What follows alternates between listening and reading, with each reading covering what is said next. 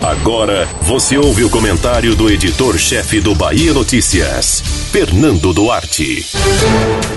DEM e MDB formaram um bloco na Câmara dos Deputados e deixaram um centrão liderado por Arthur Lira. O grupo comandado pelo progressista ainda se mantém com PL, PP, PSD, Solidariedade, PTB, PROS e Avante, porém perde 63 deputados e muita força de negociação com o governo de Jair Bolsonaro. O número de parlamentares é o que importa para o governo federal, e essa desidratação enfraquece o único candidato declarado à sucessão de Rodrigo Maia, o próprio Arthur Lira. Porém, é preciso entender alguns meandros por trás dessa disputa.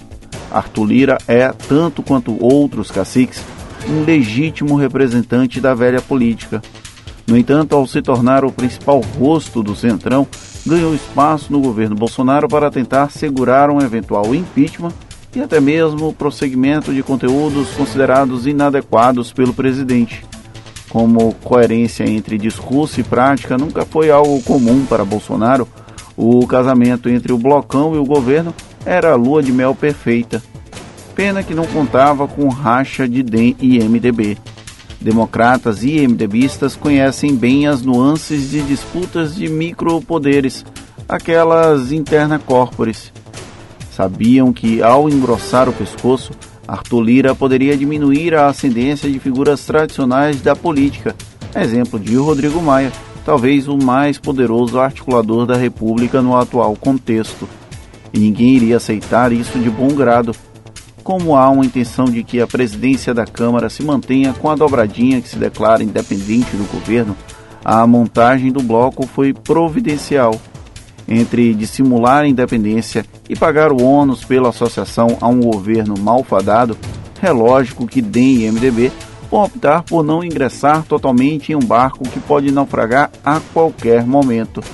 A saída do Centrão passa principalmente por manter um pé fora do governo, enquanto flerta com concessões em votações e projetos específicos. E retira muito do poder de negociação que Arthur Lira achou ter.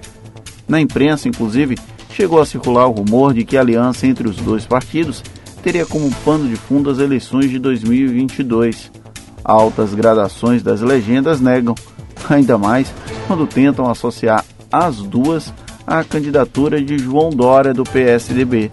DEM e MDB estão mais olhando para os próprios umbigos do que negociando para fortalecer alguém de fora dos partidos.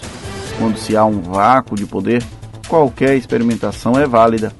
Arthur Lira que o diga, tentou aproveitar desse espaço, mas ao que parece, deixou o cavalo passar selado. Você ouviu o comentário do editor-chefe do Bahia Notícias, Fernando Duarte.